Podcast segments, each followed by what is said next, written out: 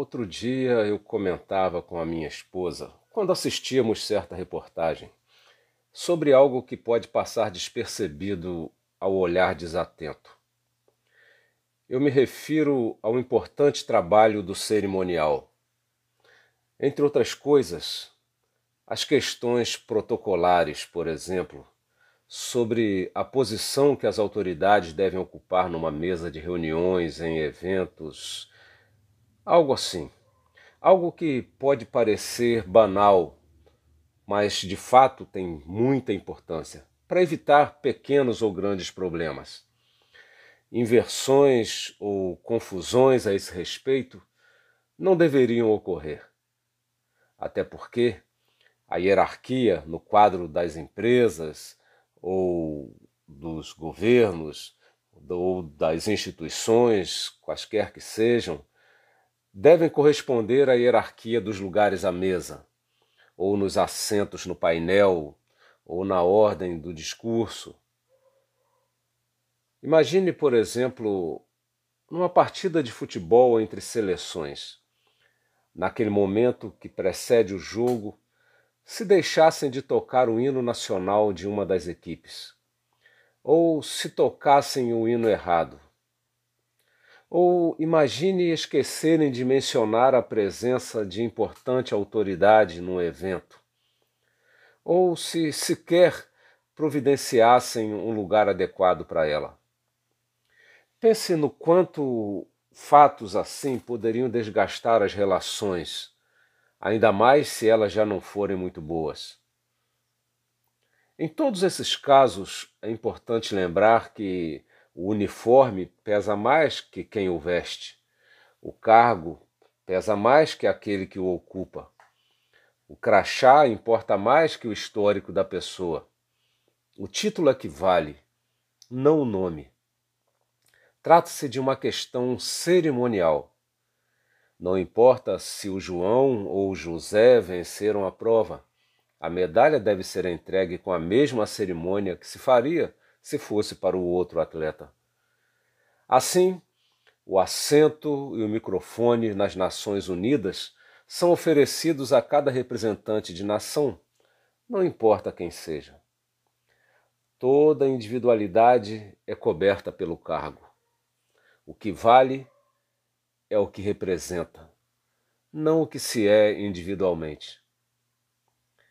O trabalho do cerimonial envolve muitos detalhes importantes, e nenhum dos detalhes é pequeno, mesmo que saibamos que há detalhes que são maiores que outros. Esse tema é muito amplo e envolve uma enorme lista de prioridades, o que pode fazer com que a maior prioridade possa mesmo anular as demais até mesmo em assuntos a serem tratados nos jornais. Você já deve ter assistido interrupções em programas porque outros destaques tinham prioridade.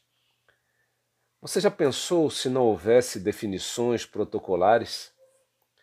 Se o atendimento fosse a moda da casa, ou seja, de acordo com o humor do dono da casa. Para uns, tapete vermelho, para outros, tapete de pregos. Deixar certas escolhas sociais à impulsividade ou a cargo de vontades individuais é algo perigoso. Por isso, para evitar problemas de arbitrariedades inconvenientes, existe um código culturalmente desenvolvido e ajustado dentro de cada comunidade e também internacionalmente.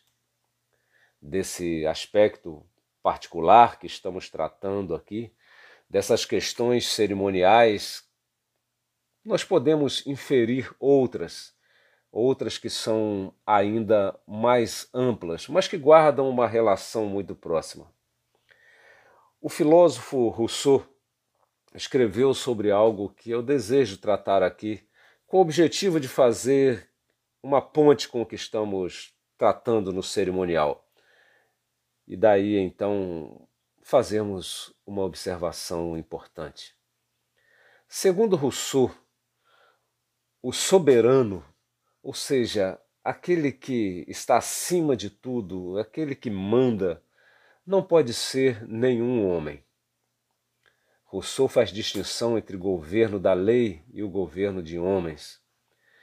Ele aponta a inconveniência de governo de homens, pois nenhum homem deve estar submetido a outro homem, mas submetido apenas à lei. Só que a lei deve ser a representação da vontade geral, não da vontade de alguém. A lei, ainda que na sua construção possa ter sangue, possa ter alma, uma vez estabelecida, ela é fria, é protocolar, burocrática. Deve ser cega como a justiça. Ela vai além. Ela nem deve ser filha de ninguém especificamente. Ela deve ser filha de todos, da vontade de beneficiar a todos. Diz Rousseau que ninguém, nem pai, e isso é um recado contra o patriarcalismo, nem sacerdote, e este é um recado contra o teocentrismo, nem político algum, e aí vai um recado contra todo tipo de absolutismo político, mas somente a lei que seja resultado de um contrato voluntário, ou seja, algo espontâneo, livre, entre os membros de uma comunidade pode ser considerada legítima autoridade. Até porque cada cidadão precisa estar comprometido com a lei, que seria, no caso, o resultado de um pacto entre todos os cidadãos. Como as questões cerimoniais Aí as leis, elas têm uma razão que as ultrapassa. Mas elas não devem mais, uma vez feitas, serem ultrapassadas por essas razões. Devem ser realmente frias. É que, segundo o livro do Contrato Social de Rousseau, ele deixa claro que a organização social tem tanto o objetivo de fazer com que essa associação entre as pessoas as torne mais fortes que as ameaças da natureza, quanto as tornem mais fortes que as próprias pessoas individualmente. É algo quase religioso, como se o individual fosse o pecaminoso e o social fosse a redenção. Ao construir a lei soberana Cada indivíduo depõe sobre o altar os seus desejos individuais em nome do bem maior. Mais que isso, reconhecendo que a vontade geral lhe salva dele mesmo, porque é essa união que o torna mais forte para sobreviver.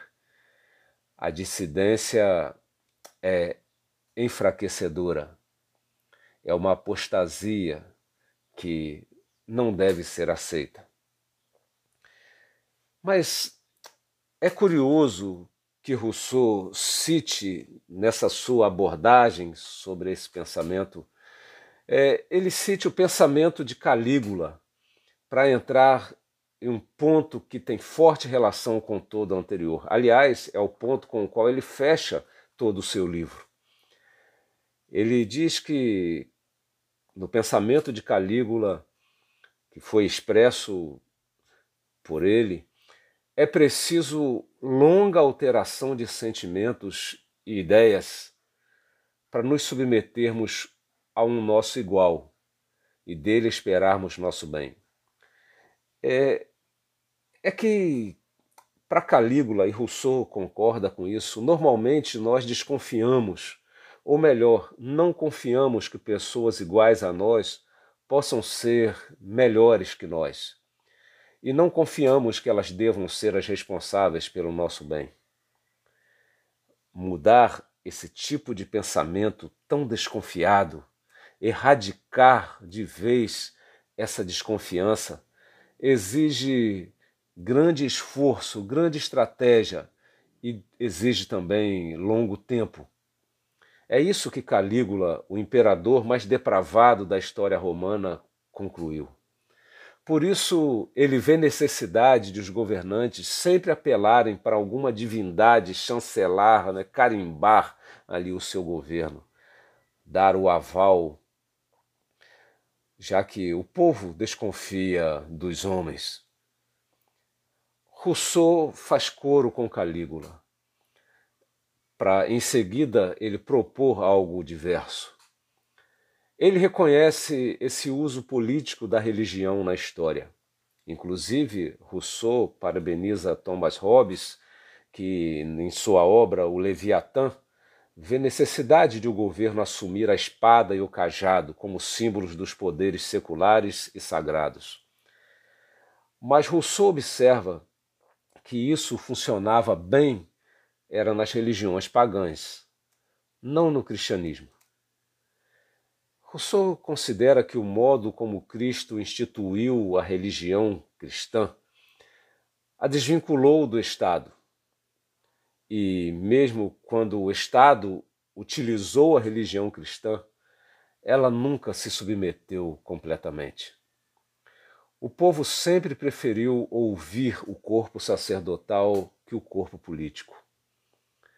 Rousseau vê esse entrave na relação político-religiosa já com sua raiz lá no judaísmo, porque, ainda que fosse a praxe dos povos admitir a vitória do outro como sendo a vitória do Deus do outro, e isso ser suficiente para que ele se submetesse também aos deuses vencedores, mesmo que lhe fosse autorizado ainda manter o seu culto ao seu Deus, no caso derrotado, os judeus nunca aceitaram admitir a derrota do Deus de Israel, pois quando eles perdiam, eles reconheciam que eram eles que perdiam. Eles estavam sendo, de alguma maneira, entregues pelo Deus de Israel, não que o Deus de Israel havia perdido. Por essa razão, os judeus sempre foram cativos tidos por insuportáveis pelos dominadores. Assim, Rousseau também conclui que nenhum Estado se fundou sem estar alicerçado na religião, mas que a religião cristã é mais prejudicial que útil à força do Estado. Ele diz que há duas formas de religião: a religião do homem e a religião do cidadão. A religião do homem é aquela individual que cada um abriga no seu coração de modo particular, que o faz devoto ao seu modo. A religião do cidadão é aquela estabelecida socialmente, apoiada pelo Estado, aquela que é oficial, que determina dogmas, ritos e deveres sociais. Só que a religião cristã tem uma outra característica ainda, que é de separar esse mundo de outro mundo, esse reino de outro reino, e que faz com que o cristão deva obediência maior ao reino e ao rei, que não é o reino ou o rei terrestre, que não é a sua nação desta terra.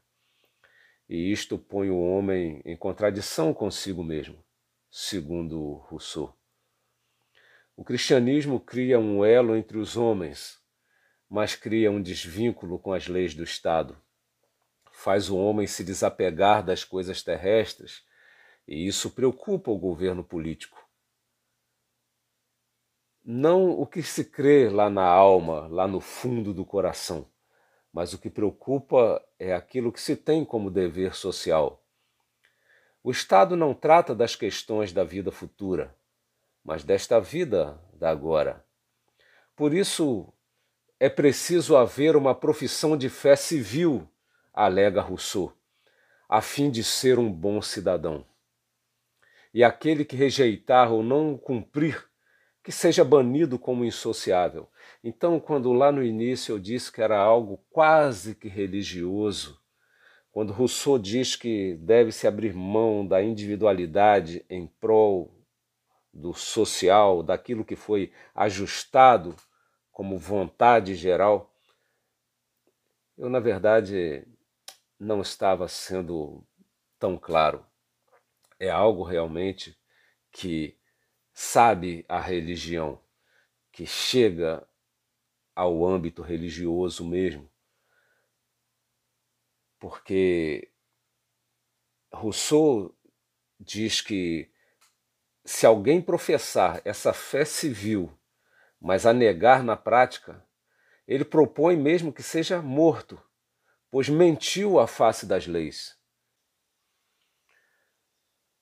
Então, Rousseau assume de verdade a proposta de uma religião civil.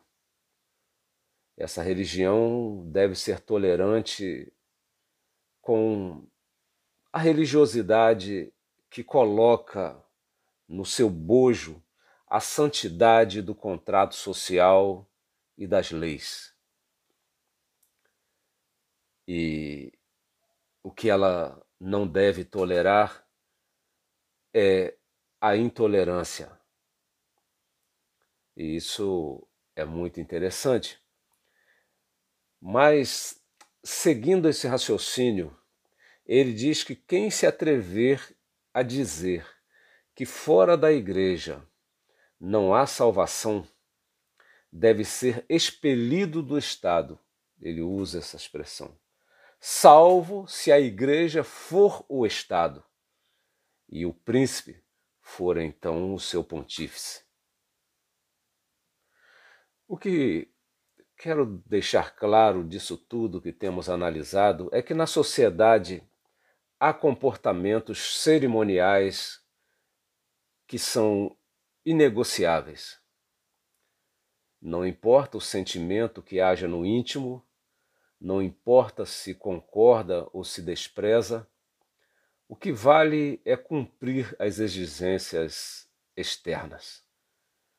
A religião do Estado é uma religião exterior, é uma exigência externa.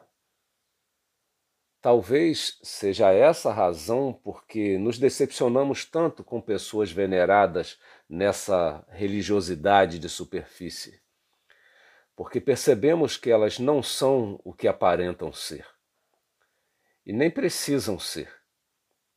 Só precisam agir como se fossem. Fora dos olhares, se ninguém vigia, se ninguém estiver vendo, as pessoas podem relaxar em relação à sua profissão de fé, porque é uma profissão superficial, exterior. O fato de a religião do Estado ser cerimonial pode, por um lado, ser visto como doadora de liberdade no foro íntimo, e isso carrega ou carregaria um sentido positivo mas onde então estaria o problema? O próprio Rousseau já apontou. A divergência está na religiosidade judaico-cristã que exige correspondência entre o interior e o exterior e não reconhece a autoridade cerimonial como acima da autoridade divina. Aliás, Rousseau culpa em especial a Jesus Cristo por essa dificuldade. Ele diz: ele criou um reino espiritual e com isso separou o teológico do político. Por isso, onde quer que vivam, os cristãos sempre serão vistos como rebeldes, sempre serão uma ameaça ao poder. Ele chega a essa conclusão. E esse tema é muito mais amplo do que podemos desenvolver aqui num podcast. O próprio Rousseau não o considerou concluído. Considerou que a advertência que ele quis fazer estava concluída, mas não que o assunto estivesse esgotado ali. Inclusive, este é o tema do último capítulo de sua principal obra, e é onde ele aponta o cristianismo como grande ameaça ao governo civil. Vale lembrar que Rousseau viveu numa época em que havia certo trauma generalizado em relação ao cristianismo medieval. Mas o que ele ainda não cita, e talvez porque não tenha podido enxergar o que hoje cerca de 250 anos depois, é mais fácil ver que aquele cristianismo medieval havia se distanciado tanto do cristianismo original que acabou gerando uma reação interna mesmo, que foi a reforma, que foi mais que religiosa, teve consequências políticas também. De qualquer forma, apesar de tudo, a obra de Rousseau teve grande influência sobre a política em boa parte do planeta. E tem grande influência até os dias de hoje. Mas, enquanto isso, o mundo ocidental, majoritariamente cristão, diferentemente do que previu Rousseau, é o carro-chefe da democracia mundial.